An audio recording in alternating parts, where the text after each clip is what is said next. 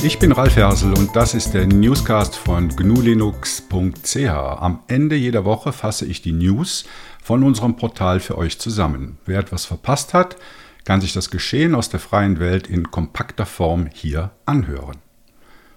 Ardour 6.0 wurde veröffentlicht. Drei Jahre nach dem letzten Major Release wurde von der Software zur digitalen Audiobearbeitung die Version 6.0 veröffentlicht.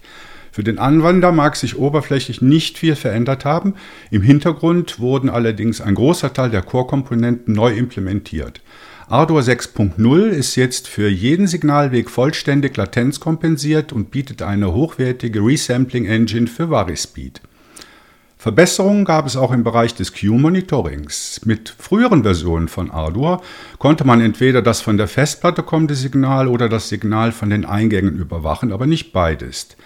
Mit ADA 6.0 ist dies jetzt möglich. Außerdem wurden viele lästige Fehler bei der MIDI-Bearbeitung korrigiert und weitere neue Funktionen hinzugefügt. Liebe Graphics Meeting 2020 findet online statt. Wie bei vielen anderen Veranstaltungen findet dieses Jahr das Liebe Graphics Meeting online statt. Zunächst war das Treffen für den Standort Paris angesetzt worden, da Reisen allerdings immer noch beschränkt sind und teilweise ein Veranstaltungsverbot herrscht, haben sich die Organisatoren für eine virtuelle Lösung entschieden.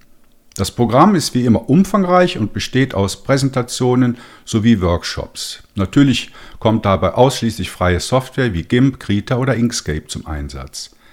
Neben dem Videostream werden zwei IRC-Channels auf freenode.net angeboten, um sich auszutauschen. Entsprechende Details findet ihr auf der Informationsseite für Teilnehmer des Projektes. Steam Beta bringt Vulkan Shader Preprocessing. Aufgrund der aktuellen Entwicklung zur Verbesserung des Steam Clients durch Valve werden Spiele unter GNU Linux in Zukunft wohl flüssiger laufen. Der Steam Client ist bereits seit einiger Zeit in der Lage, vorkompilierte GPU-Shader herunterzuladen. Dieser Vorgang ist im Steam Downloader durch ein OpenGL und Vulkan-Symbol ersichtlich. In der aktuellen Beta-Version vom 25. Mai gibt es nun eine Option, mit der sich die Hintergrundverarbeitung von Vulkan-Shadern aktivieren lässt. Damit wird bereits vor dem Start eines Spieles die Berechnung durchgeführt. Valve stellt den Quelltext der Fossilize-Bibliotheken und des Vulkan-Layers als freie Software zur Verfügung. Dezentrale Plattform für medizinische Zusammenarbeit. Alte Technologien wie E-Mail oder Fax sind nicht gut genug für den Austausch von Patientendaten kommen allerdings immer noch sehr häufig zum Einsatz. Dem hat sich nun die Fametli GmbH aus Berlin angenommen und eine dezentrale Lösung auf Basis des Matrix-Protokolls entwickelt. Die Software kann nicht nur als sichere Kommunikationslösung innerhalb einer Klinik eingesetzt werden, sondern auch zum Austausch von Daten mit Zuweisern genutzt werden. Fametli ist wie ein klassisches Chatprogramm aufgebaut und ermöglicht somit einen schnellen Einstieg. Neben der Chat-Funktion bietet sie außerdem Telefonie, ein Aufgabenreminder sowie die Möglichkeit, Prozesse zu automatisieren. Dank der Matrix-Basis sind alle Daten Ende-zu-Ende -Ende verschlüsselt. Die Firma stellt alle sicherheitsrelevanten Komponenten als freie Software zur Verfügung. Die Oberfläche selbst ist allerdings proprietär. Roadmap für PeerTube äh, Version 3 vorgestellt. Die dezentrale Video-Hosting-Plattform PeerTube stellt bereits heute eine wertvolle Alternative zu YouTube und Co. dar. Maßgeblich wird die Entwicklung durch den Verein Framasoft vorangetrieben. Auf der Homepage des Projektes wurde nun die Roadmap für die kommenden sechs Monate veröffentlicht, welche zum Release der Version 3 führen soll.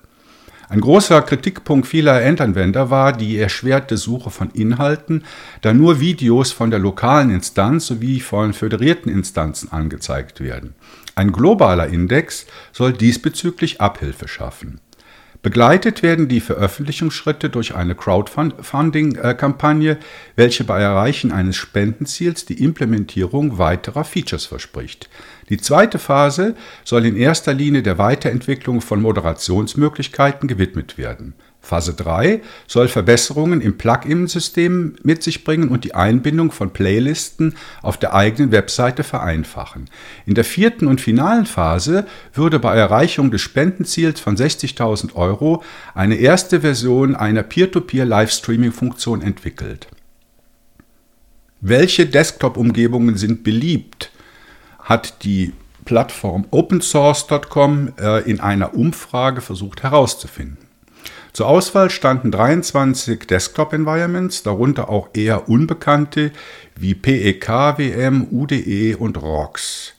An der Umfrage haben bis zum 27. Mai ca. 4800 Voter teilgenommen. Das Ergebnis zeigt die erwarteten Platzhirsche auf den vorderen Plätzen, nämlich die GNOME Shell mit 33%, der Plasma Desktop von KDE mit 23%, Cinnamon 13%, XFCE mit 11%, Mate mit 4% und Budgie mit 2%. 20 Jahre Audacity. Vor genau 20 Jahren, am 28. Mai 2000, wurde die erste Version der Digital Audio Workstation Software mit dem Namen Audacity veröffentlicht. Vor wenigen Tagen erschien die aktuelle Version 241, die den Mac-Support verbessert, die Zeitanzeige in der Time-Toolbar vergrößert, was insbesondere weiter entfernt stehende Musiker freuen dürfte. Außerdem kann nun mit der Funktion Multiviews die Waveform und das Spektrogramm gleichzeitig angezeigt werden. Als eifrige Anwender von Audacity freuen wir uns auf viele weitere spannende Jahre. Bleibt nur noch eins zu sagen, vielen Dank und macht weiter so, liebes Audacity-Team. Das waren die News für euch aus dieser Woche. Anregungen und Kommentare könnt ihr gerne auf unserem Mastodon-Kanal hinterlassen. Die Adresse findet ihr auf unserer Webseite. Bleibt frei und lest auch nächste Woche gnulinux.ch.